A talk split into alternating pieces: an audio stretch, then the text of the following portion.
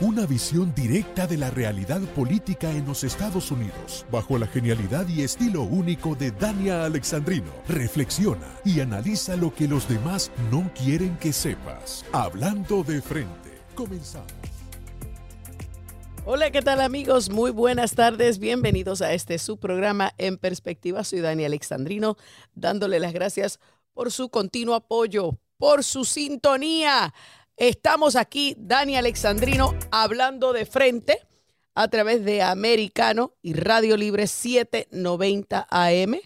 Eh, breaking news, breaking news. El jurado en el caso del abogado Alex Murdoch lo encuentra culpable de haber asesinado a su hijo y su esposa. Pero bueno, eso no tiene nada que ver con política, pero yo quería dejarle saber el breaking news. Ahí se enteró entonces si no se había enterado. Y discúlpenme que tengo la voz un poquito ronca eh, no sé por qué, no sé si es una gripa de esas nasales o es que simplemente el polen ha estado tan y tan y tan fatal en estos últimos dos días que he estado hasta con dolor de cabeza de sinusitis. Pero bueno, yo no sé a cuánto de usted le ha pasado eso, pero el, polen acá ha estado bastante terrible. Bueno, vamos entonces rapidito a comenzar con el primer tema. Eh, usted recuerde que en cualquier momento durante el transcurso de este programa puede llamar y comentar sobre cualquiera de los temas que aquí se tocan, 305-482-6588 o 786-590-1624, 305-482-6588 o 786-590-1624. Vamos entonces a comenzar, señores, porque el gobierno del Pino, es decir, del presidente en nombre solamente, Joe Biden, básicamente deja desprotegidos a todos los que son activistas pro vida. Así como usted lo escucha, señores.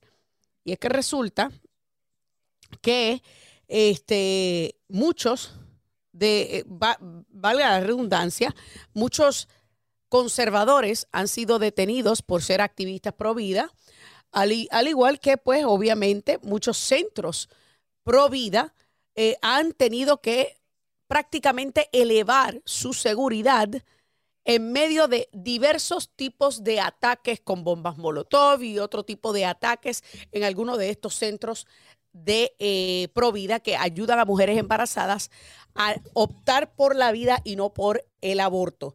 Y yo me pregunto, ¿qué hubiera pasado si un centro pro aborto hubiese sido eh, atacado con una bomba Molotov? Señores, estas son preguntas que cada uno de nosotros tenemos que hacernos. Ahora bien, yo quiero que usted escuche al senador Ted Cruz, donde básicamente barre el piso con el secretario de Justicia, Merrick Garland, en medio de un cuestionamiento sobre la filtración de la decisión de Roe v. Wade que se llevó a cabo hace casi un año, señores y que al sol de hoy todavía no saben quién diantre fue que la filtró y de qué oficina, de cuál magistrado salió la filtración. Usted se acuerda que le filtraron el borrador de la decisión de Roe v. Wade al Washington Post y eso repercutió en una serie de ataques a estos centros de provida y también repercutió cuando la decisión fue finalmente emitida en que incluso detuvieran a alguien amenazando con quitarle la vida a Brett Kavanaugh y no detuvieron a nadie, a nadie, a raíz de las protestas frente a los hogares privados de los conservadores, los magistrados conservadores. Pero yo quiero que usted escuche, porque señores, si a usted nunca le ha caído bien Ted Cruz, déjeme decirle que usted debe pensarlo nuevamente después de escuchar esto. Vamos a escuchar. You're a pro life activist, what can you expect? Well, in this instance, according to Mr. Houck's wife, two dozen agents clad in body armor and ballistic helmets and shields and a battering ram showed up at his house pointing rifles at his family. Why do you send two dozen agents in body armor to arrest a sidewalk counselor who happens to be pro life, but you don't devote resources to, count pe- to, to prosecute people who are violently firebombing crisis pregnancies. It is a priority of the department to prosecute and investigate and find the people who are doing those fire bombings. O sea, que esa es su prioridad, eh, buscar y obviamente eh, procesar a todas esas personas que obviamente se eh, llevaron a cabo estos ataques a estos centros de eh, Provida. Pero señores, yo quiero que usted escuche otro pedazo de ese mismo interrogatorio. Master Control, no se preocupe que yo tengo el otro pedazo aquí, en donde prácticamente destruye a Merrick Garland. Vamos a escuchar. And quite the opposite. I sent 70 United States Let me Marshals try again. to defend. And let Have me, you, has the Department of Justice brought even a single case under this statute? It's a yes, no question. It's not a gi- give a speech on the other things you did. The job of the United States Marshals is to defend the lives. So of the the answer is no. is to defend the lives of the justices, and that's their number one priority. They have. Why are you unwilling to say no? The answer is no. You know it's no. I know it's no. Everyone in this in this hearing room knows it's no. You're not willing to answer a question. Have you brought a case under this statute? Yes or no? As far as I know, we haven't, and what we have done is defended the lives of the justices with So over how do you 70 U.S. decide? Marshals. How do you decide which criminal statutes the, the DOJ enforces and which one it doesn't? the United States Marshals know that they have uh, full Okay, you- I recognize you want to give a separate speech. No, I don't want to How give do you decide which statutes you enforce and which ones you don't? The marshals on scene make that determination in light of the priority of defense. The marshals do not make a determination over whether to prosecute. You, the attorney general, make a determination, and you spent 20 years as a judge, and you're perfectly content with justices being afraid for their children's lives. Y ahí lo detengo porque el clip está más largo, señores. Mire, si usted nunca ha visto a un abogado litigante en acción, aquí usted acaba de escuchar uno de los mejores abogados litigantes de este país. Por si usted no lo sabía, antes de ser senador, Ted Cruz era un abogado litigante, uno de los mejores en el estado de Texas. Dicho sea de paso, el caso de George Bush versus Al Gore, cuando fue llevado al Supremo de los Estados Unidos, cuando se, se cuando Gore no quería aceptar la derrota, porque recuerden que, los republicanos son los únicos que no quieren aceptar una derrota presidencial. Pues cuando Gore no quería aceptar la derrota presidencial en el 2000, llevaron esto al tribunal y Ted Cruz formó parte del equipo de abogados eh, de George Bush. Uno de los mejores litigantes que puede haber en este país. Y básicamente lo que le dijo a Merrick Garland es que usted es selectivo, señor. Usted todavía es la hora que no ha procesado a nadie de los que atacó esos centros pro vida y tampoco ha procesado a nadie de los que se manifestaron en contra del código 18 USC 1507 que es el código que, que prohíbe la manifestación frente al hogar de un miembro del Tribunal Supremo, usted no solamente que no ha procesado a nadie, sino que ni siquiera están investigando. O sea, es lo que le está diciendo prácticamente, ¿por qué se le hace tan difícil aceptar que no han procesado a nadie? Ah, pero no, pero para el, el 6 de enero déjeme decirle que fueron bien rapiditos en ir y buscar todos los idiotas que fueron y, y entraron al Capitolio y que se llevaron enredados aunque no hayan tocado ni siquiera el primer pelo del vikingo. Así está nuestro sistema de justicia en este país. Selectivo a la hora de determinar a quién procesan y a quién no. Todo depende de tu ideología política. Y señores, yo no tengo que decírselo a usted, aquí usted lo acaba de escuchar. Por eso es que yo le digo, a mí no me interesa que usted me crea a mí. A mí me interesa que usted le crea a los datos y a la evidencia. Porque a los datos y a la evidencia, a fin de cuentas, no le importan las emociones de nadie. Son los datos y la evidencia.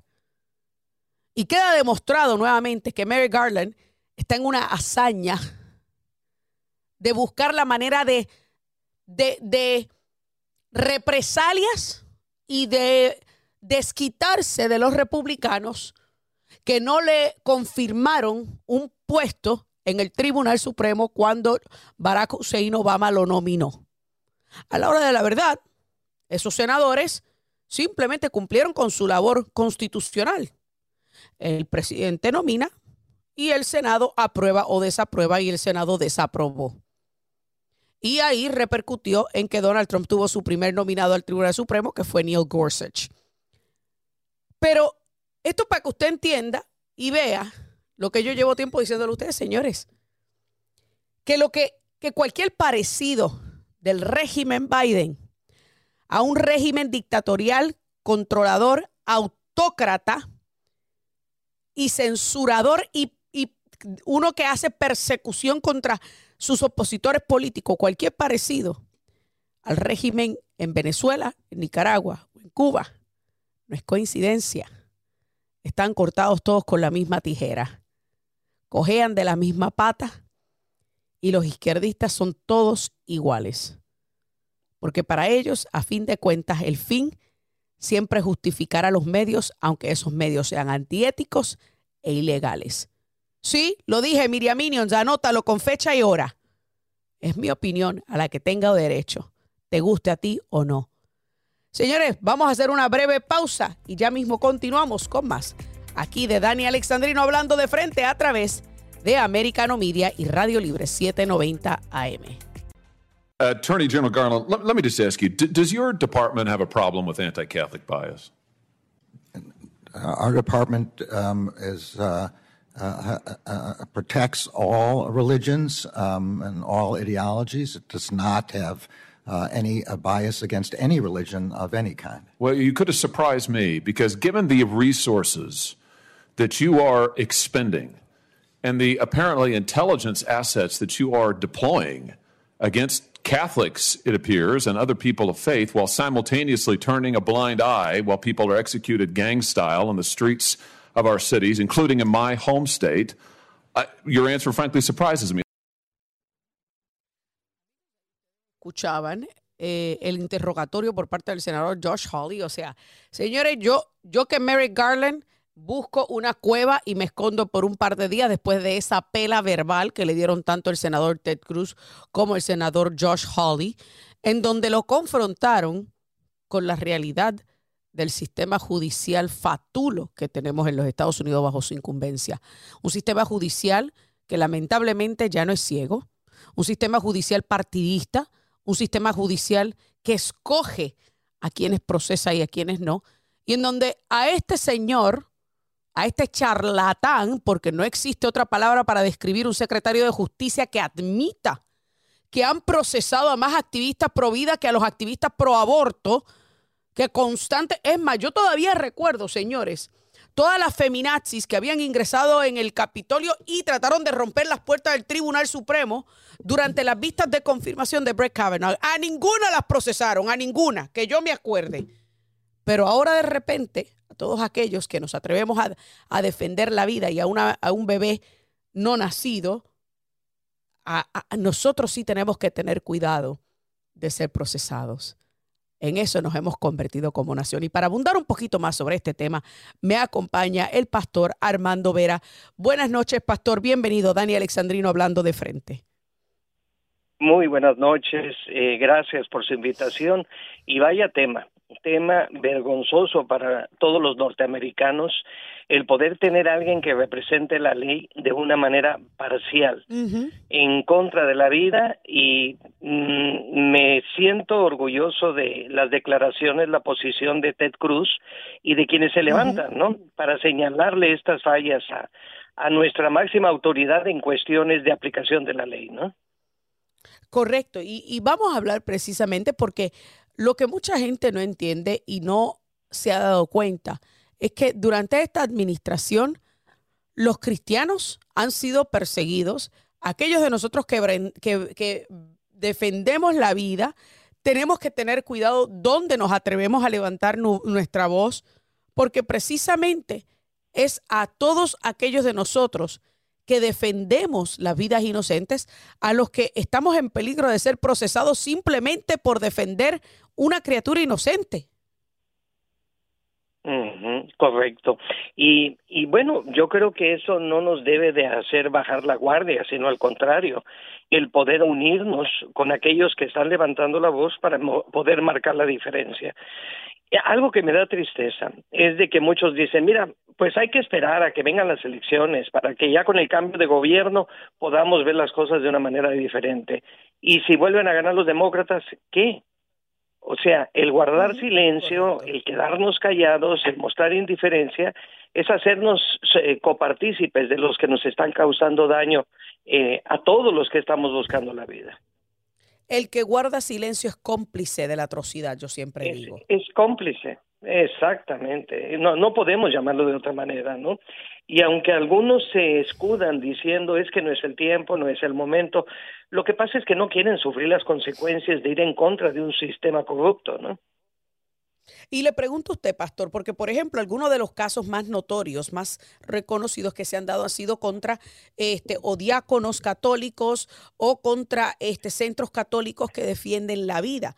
Pero para usted, eh, como pastor que no es de una denominación católica, eh, ¿Usted considera, a pesar de que pues obviamente puede que algunas de las denominaciones cristianas a veces estén pues en competencia y tengan sus diferencias en la hora, a la hora de profesar su fe, pero le pregunto, ¿esto un, un asalto a, una iglesia católica por parte de eh, este el FBI y, y todas estas, no es un asalto a todo el cristianismo, a todos los cristianos que defienden la vida? Indudablemente, el que diga porque soy bautista, porque soy pentecostal, porque soy presbiteriano, no debo de participar en eso, o sea, es actuar del lado de ellos. O sea, yo creo que, y yo hablo mucho, yo levanto mucho la acción que la Iglesia Católica ha tenido por la defensa de la vida. Desafortunadamente, los bautistas y las diferentes denominaciones hemos guardado silencio. Y no es correcto, no es correcto, porque estamos hablando desde el punto de vista divino, desde el punto de vista bíblico, que está yendo contra lo establecido por Dios, y nosotros no podemos guardar silencio. Vaya, ahora el señalamiento que hay para nosotros, si nosotros guardamos silencio contra los ataques que está sufriendo la Iglesia Católica por defender la vida, nosotros nos estamos haciendo cómplices de aquellos que están en contra de la vida.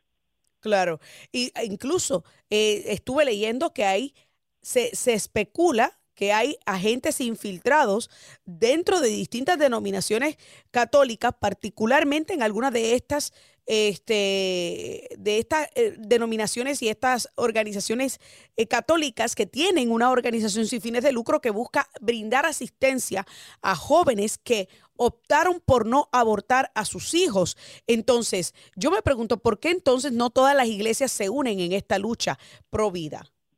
Mm, es que necesitamos alguien que nos una. Necesitamos eh, algo, alguien que verdaderamente dejemos a un lado nuestras diferencias, ¿no?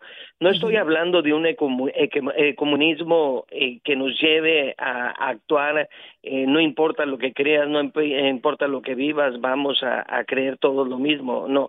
El ecumenismo nos lleva muchas veces a caer en divisiones entre las propias denominaciones. Este es un factor en el que debemos de unirnos como sociedad como son, no, no desde el punto de vista religioso, ¿no? Claro, Tienen sus creencias los católicos y los bautistas y todos, sí, pues no estamos hablando de eso, estamos hablando de la vida, en donde nosotros podemos marcar la diferencia al unirnos en ese propósito. No podemos guardar silencio. ¿Qué es lo que, qué es lo que sucedió con aquel que quiso unirnos, con Martin Luther King? O sea, logró una gran victoria. ¿Cuál fue la victoria? La libertad de los derechos civiles. Esto sucede cuando un pueblo se une independientemente de la fe. Correcto, correcto. Y, yo creo que eso es, eh, yo, como usted bien acaba de decir, tiene que haber alguien que pueda unir todas las distintas fes que defienden la vida. Eh, que de hecho yo estuve leyendo recientemente y a mí me pareció una abominación que uno de estos cultos satánicos va a instalar incluso una clínica abortista para hacer de cada aborto un ritual de sacrificio. O sea, señores, estamos viviendo en tiempos en donde pareciera estar, pareciéramos estar al fin del mundo. Así es, así es. Y ellos lo hacen al amparo de la ley, porque la ley les protege, porque como religión ellos legalmente están establecidos en nuestro país, ¿no? La religión satánica es una religión que está aceptada por el gobierno de los Estados Unidos, ¿no? Que han cumplido con los requisitos para ser una fallo one c eh, es realmente increíble. Yo le pregunto, pastor, porque ya me quedan aproximadamente menos de tres minutos. Además de unirse, además de que eh, se necesita ese ente unificador entre todas estas denominaciones en lo que es esta lucha por la vida, ¿dónde va a parar todo esto bajo esta administración? Vamos a ver un aumento en esta persecución contra los cristianos y, contra aquellos que defendemos la vida? ¿O finalmente vamos a poder hacer suficiente ruido para detener esta, este asalto? Yo creo que el gobierno actual no puede eh, hacer un acto suicida, vaya. Su mayor apoyo, o sea, tiene gran apoyo con los católicos, como también con las diferentes denominaciones. Y él sabe que no en estos tiempos electorales que están por venir no le conviene meterse en problemas con, eh, con la, la gente religiosa. ¿Por qué? Porque les va a costar votos, ¿no? Va a haber persecución, vamos a sufrir ciertas consecuencias, pero no creo que políticamente pueda tomar esa decisión el presidente o la gente de su gobierno. Es realmente increíble porque, por ejemplo, de que envíen 20 a 30 agentes del SWAT, del FBI, a la casa de un diácono para arrestarlo pues, debido a una disputa que tuvo con alguien frente a un centro de aborto versus no enviar a, nadie a buscar, por ejemplo, a aquellos que estuvieron manifestándose frente al hogar de los miembros del Tribunal Supremo cuando se decidió revocar eh, Roe v. Wade, es realmente increíble. Yo digo que ya no tenemos una, un sistema de justicia ciego. Ya Lady Justice is no longer blind, es lo que yo digo. Así es. Así es, y el propósito es intimidar no solamente a ellos, sino a todos en general. E, es, como para que podamos ver que las cosas pueden venir más complicadas para nosotros al mantenernos en esta posición. Pero eh, quiero concluir con esto. Usted siga adelante, siga señalando, siga levantando, siga animando al pueblo de Dios para que no estemos callados, para que tomemos una acción, una acción eh, decisiva en esta situación. Muchas gracias por su invitación. ¿eh? Así será, pastor. Mientras Dani Alexandrino tenga voz y tenga micrófono, nadie me callará. Muchísimas gracias y bendecida noche. Amigos, ustedes ah, quédense ahí, hacemos una breve pausa y continuamos con más Dani Alexandrino hablando de frente. El gobernador de Santis destacó algunos apartes de su libro El coraje de ser libre, en los que resalta las políticas que ha implementado durante los cuatro años de su gobierno.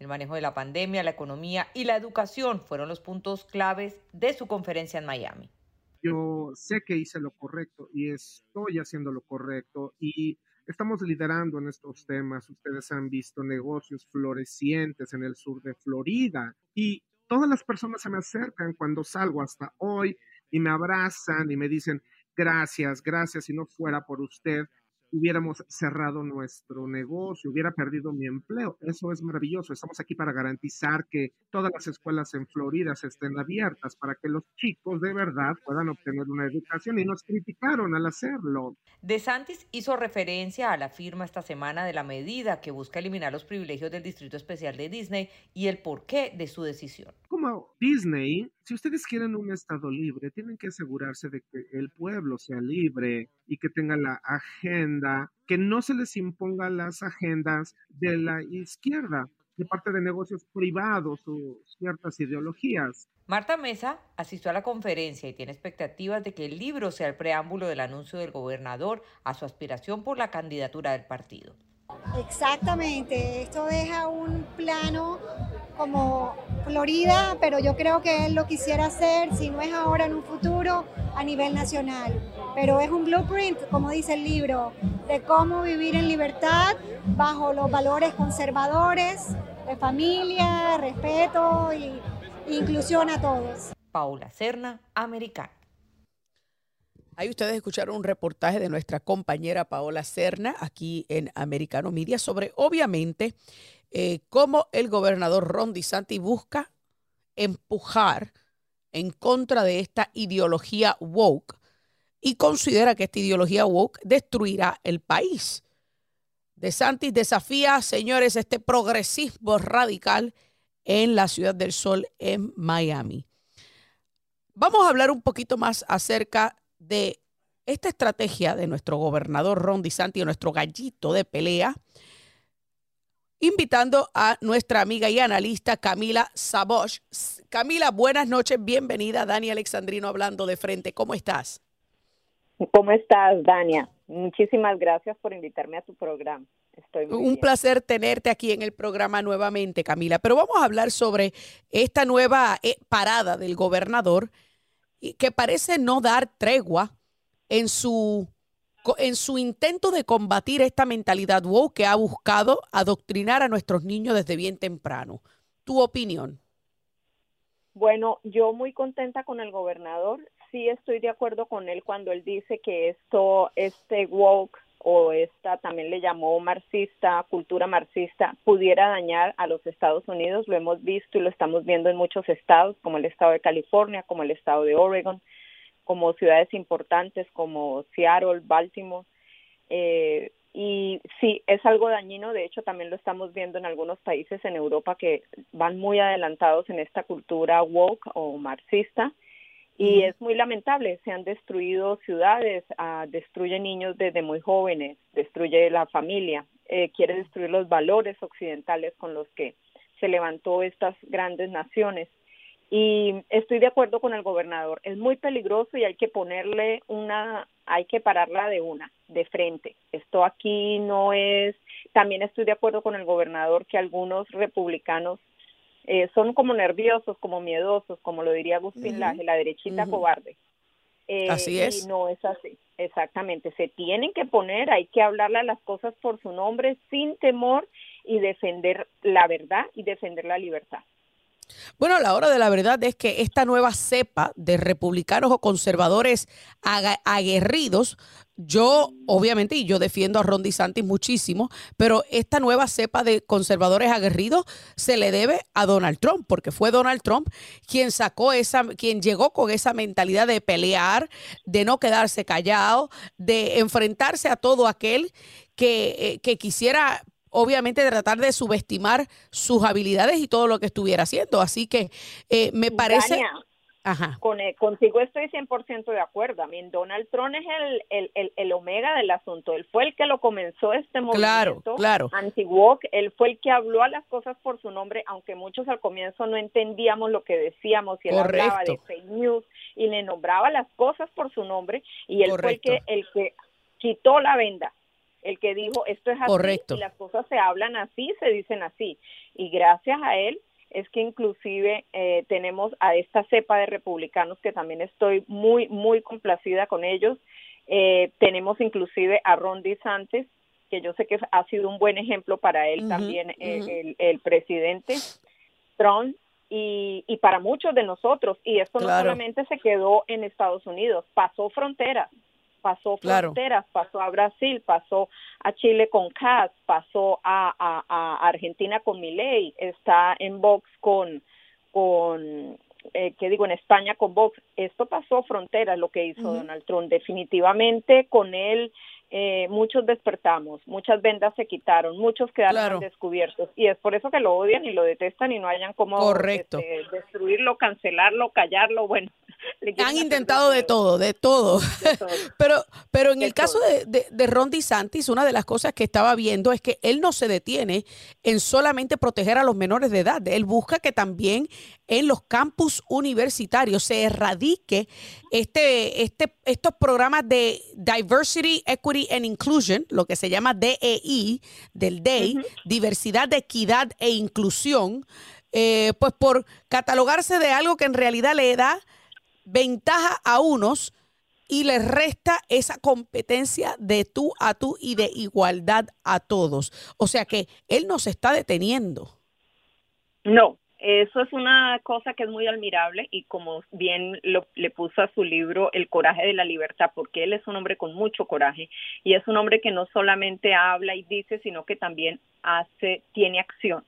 Él inmediatamente se pone a trabajar a ver cómo va a solucionar el problema, saca leyes, lo que hizo con Disney fue algo admirable y lo que ha venido, lo que hizo en la pandemia fue admirable a pesar de que el gobierno federal dictaminó una cosa, el CDC dijo otra, pero él se mantuvo en, en lo que él creía, en lo que él cree. Y me parece que eso es un coraje increíble que él tiene. Lo que está haciendo con las universidades, Dania, te comento un poco, yo me acabo de graduar de FIU y fue, mm, fueron cuatro años y medio que estuve estudiando, eh, fue eh, aprendí mucho, pero fue al mismo tiempo un poco frustrante de ver profesores americanos de, de Boston, de Nueva York, eh, hablando mal de los Estados Unidos, intentando decir que China era lo máximo, hablando mal de la soberanía. eh, hablando mal de la religión, diciendo que los conservadores estamos en contra del progresismo, que las personas que creen en Dios estamos en contra del, del feminismo. Y a todas estas cosas yo siempre tuve un argumento, un debate, no me quedé mm. callada, pero eh, obviamente yo soy una persona mayor y la mayoría de mis compañeros están entre los 18 y los 25 años y, y fue muy, muy difícil para mí. Ahora, me comentan algunos compañeros, si tú crees que aquí en, en, la Florida esto es, es, es, difícil, es duro, imagínate allá arriba. imagínate en Nueva York, imagínate en Pensilvania, imagínate en California, ¿cómo es? Así mismo es. Ah, y tienes toda la razón, Camila. Eh, de hecho, yo me crié en Boston y estudié en una universidad en Boston, pero también soy profesora aquí en una universidad en la Florida, así que entiendo perfectamente por lo que tú pasaste. Pero yo te voy más allá, o sea, e, esa mentalidad de odiar a los Estados Unidos no se limita a eso. Hay muchos que promueven activamente el comunismo porque, y hago esta anécdota rápido porque me queda aproximadamente dos minutos. Yo estaba en una reunión por Zoom por Zoom en una ocasión y estoy escribiendo algo de lo que estaban diciendo en la reunión cuando de momento viene al, eh, el director que estaba llevando a cabo la reunión y le dice a otro, adelante, le toca a usted, comandante Fidel. A mí casi me da un infarto, levanto mi cabeza a mirar al monitor. ¿Y quién diablos es el comandante Fidel? Y cuando sale este único gringo con pelo rubio y ojos azules, digo, no, hombre, no. Esto es en serio, señores.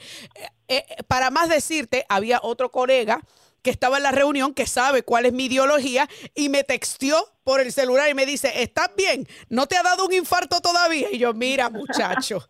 O sea, así que no se limita a solamente odio a los Estados Unidos. Activamente están promoviendo el comunismo y muchos se enorgullecen con esa promoción del comunismo. Así que yo felicito a Ron DeSantis por entablar esta lucha, que es una lucha dura, difícil y como tú dijiste, a él no, él no le tiene temor como los de derecha, los blanditos de derecha. Así que Camila, te agradezco tu tiempo y que hayas estado aquí con nosotros hablando sobre esto del gobernador Ron DeSantis y por supuesto este continuo activismo por parte de aquellos de nosotros que queremos defender la patria y defender la buena educación para nuestros jóvenes y nuestros niños. Muchísimas gracias Camila Saboch por estar con nosotros hablando de este tema. Gracias a ti, Dania, por la invitación una vez más. Muchísimas gracias. Gracias. Y, bueno, amigos, mire, como yo lo dije, me quedan solamente 30 segundos, pero esto, esto que yo acabo de contar al aire es algo real que ocurrió. Eh, y, le digo que desde esa vez, yo creo que nunca más me volvieron, me volvieron a invitar a una reunión porque yo, a mí, honestamente, casi me da un infarto. Pero eh, a ese punto hemos, hemos llegado aquí en este país. A ese punto. Hacemos una breve pausa y ya volvemos con la recta final del programa. Amigos, continuamos aquí, Dani Alexandrino, hablando de frente a través de Americano Media Radio Libre 790 AM. Me gustaría abrir las líneas telefónicas para todo aquel que quiera llamar y comentar al 305-482-6588.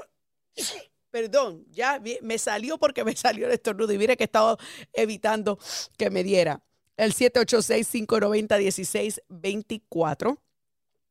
Y bueno, quiero ahora hablar sobre el tema de CIPAC, que es la convención anual de conservadores del el Comité de Acción Política Conservadora que se estará llevando a cabo en Washington, D.C. y por supuesto estará hablando nada más y nada menos que según como lo llama Jimmy Nieves, el titán estará hablando en esta convención anual que se espera se lleve a cabo.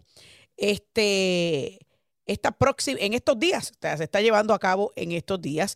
El CIPAC reúne obviamente todos los grupos conservadores y las distintas facciones del Partido Republicano y se está llevando a cabo desde 1974, calificado como el tercer evento político de prensa también más importante de todo el país. Y déjeme decirle que yo he ido a varias reuniones de CIPAC, eh, particularmente las que se han llevado a cabo aquí en el estado de la Florida. Y me parece, me parece que es un momento sumamente divertido, un momento donde este, muchos conservadores van y se unen e intercambian ideas, eh, escuchan estos discursos de, la base del partido, en ocasiones de, caras nuevas y, caras que surgen eh, en, en la política de derecha. Y déjeme decirles que cuando yo fui, yo recuerdo que estábamos todavía saliendo de lo que es los mandatos por, de mascarilla del COVID se estaba llevando a cabo en Orlando y a pesar de que ya Ron DeSantis había dicho que no se podían estar exigiendo mascarillas, todavía en Orlando las estaban exigiendo. Y habían unos cuantos policías de estos eh, lameojos, lamebotas, que estaban buscando a quién echar que no estuviera con la mascarilla puesta, pero déjeme decirle que, yo, al igual que muchísimos otros, no teníamos la mascarilla puesta y yo dije, ellos no se van a atrever a votar a todo el mundo, porque imagínese usted ni a arrestar a todo el mundo. Entonces, eh, a fin de cuentas, ¿por qué le hago esto? Porque yo recuerdo que había muchos que estaban diciendo, no, que ahí lo que va a haber es un montón de blanquitos, que eso lo que va a estar lleno de supremacistas blancos. Señores, lo menos bueno, no lo menos, porque había muchos blancos, pero lo menos que había eran supremacistas. Déjeme decirle que ahí había un montón de ciudadanos americanos que sencillamente amaban este país, que sencillamente lo único que querían era estar compartiendo juntos, estar eh, intercambiando ideas juntos y a fin de cuentas lo único que buscaban era básicamente compartir, hablar, dialogar sin importar el color de piel. Así como usted lo escucha. Estamos hablando de montones y montones de personas que allí se dieron cita, señores. Montones de personas. Y cuando yo miraba yo no miraba color, yo miraba ciudadanos americanos patriotas, patriotas verdaderos, patriotas que sencillamente lo único que buscaban era seguir, seguir defendiendo esta nación, seguir apoyando este país y seguir defendiendo todo lo que hace a esta nación grande. Y yo estoy completamente de acuerdo con esa, con esa, eh, ¿cómo le, podemos llamar? Con esa forma de ver, de ver las cosas. Porque es como cuando yo me criaba. Yo recuerdo en una ocasión, el tema de, del color de piel surgió en la universidad donde yo trabajo. Y yo le dije, es tan ridículo que todavía a estas alturas del juego estemos hablando del color de piel de la gente cuando yo, yo nunca supe lo que era hablar de color de piel, porque yo lo único que supe creciéndome y criándome y lo único que vi fue familia. Tengo primos que van desde el espectro más blanco con ojos verdes, azules y pelos rubios del espectro de colores hasta los más negritos. Y son todos primos de sangre. Y yo no veía color, yo veía primos.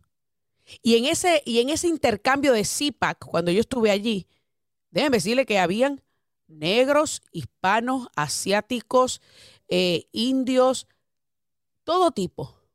Pero nunca, nunca vi a nadie sentirse inferior por su color de piel. Allí estaba todo el mundo que, mire, el único color o los únicos colores que se veían eran los colores rojo, blanco y azul de la bandera estadounidense, de todos aquellos que la llevaban en la mano ondeando, de cada vez que había un discurso de uno de los grandes oradores, salían de ahí eufóricos y todo el mundo agitando las banderas y gritando y aplaudiendo. Eso es lo único que se veía. Así que yo invito a todo aquel que en algún momento pueda darse una visita a un CIPAC a que lo haga si usted ama este país, si usted ama todas las oportunidades que esta nación le ha otorgado, si usted es de los que está sumamente agradecido con lo grande que es este país, usted debe acudir a una cita de CIPAC. Quizás no ahora, porque todavía falta. Todavía faltan muchos más. Y quizás esto está muy lejos y ya está encima de nosotros. Y no son baratos los boletos. Pero si usted puede ahorrar, ahorre. Porque yo le garantizo que la experiencia valdrá la pena. Yo nunca, nunca había ido a un lugar donde se sintiera tanto amor patrio, tanta hermandad y, tantas ganas de juntos luchar por una nación como en un evento de CIPAC. Y esto, señores, vuelvo y les repito, al que yo fui, al, al más reciente que fui, fue cuando literalmente estábamos saliendo de la pandemia, donde todavía estaban los monigotes de mascarillas, los que impulsan el pamper bucal, tratando de obligar a todo el mundo a ponerse el pamper bucal. Y todo el mundo lo que estaba era sonriendo, abrazándose y diciendo God bless the USA. Y todo el mundo eufórico por la llegada de Donald Trump. Y yo les aseguro que así va a ser en esta nueva edición de CPAC, donde entre los grandes ausentes estará Ron DeSantis, que dicho sea de paso, todavía es la hora que ni siquiera ha anunciado una candidatura presidencial, aunque muchos especulan que sí este, lo estará haciendo. Pero también, también, el otro de los grandes ausentes será Nikki Haley, que ya anunció su candidatura presidencial. Y Mike Pence tampoco estará presente, de quien también se especula estará anunciando una candidatura presidencial. Así que yo lo que le digo es lo siguiente. CIPAC es el lugar donde muchos conservadores que son sumamente activos y que definitivamente acuden a las urnas a votar estarán presentes. Y qué bueno por Donald Trump que estará ahí para solidificar el apoyo de la base del Partido Republicano a su favor. Porque en esta disyuntiva y en este, este momento crítico en el que se encuentra el país, hay un hombre con las agallas con el coraje, con la gallardía, la valentía y las ganas de poder sacarnos adelante sin miedo a represalias. Y ese se llama Donald J. Trump. Bueno, lamentablemente se me acabó el tiempo aquí en esta edición de Dani Alexandrino hablando de frente. Muchísimas gracias a cada uno de ustedes por decir presente en esta conversación. Recuérdate que es aquí donde te ponemos los puntitos sobre las IES, te cruzamos todas las T's y decimos las cosas de frente, sin pelos en la lengua y sin miedo a represalias. Que Dios me los bendiga y hasta la próxima.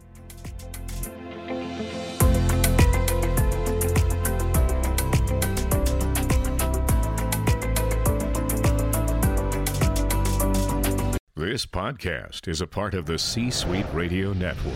For more top business podcasts, visit c-suiteradio.com.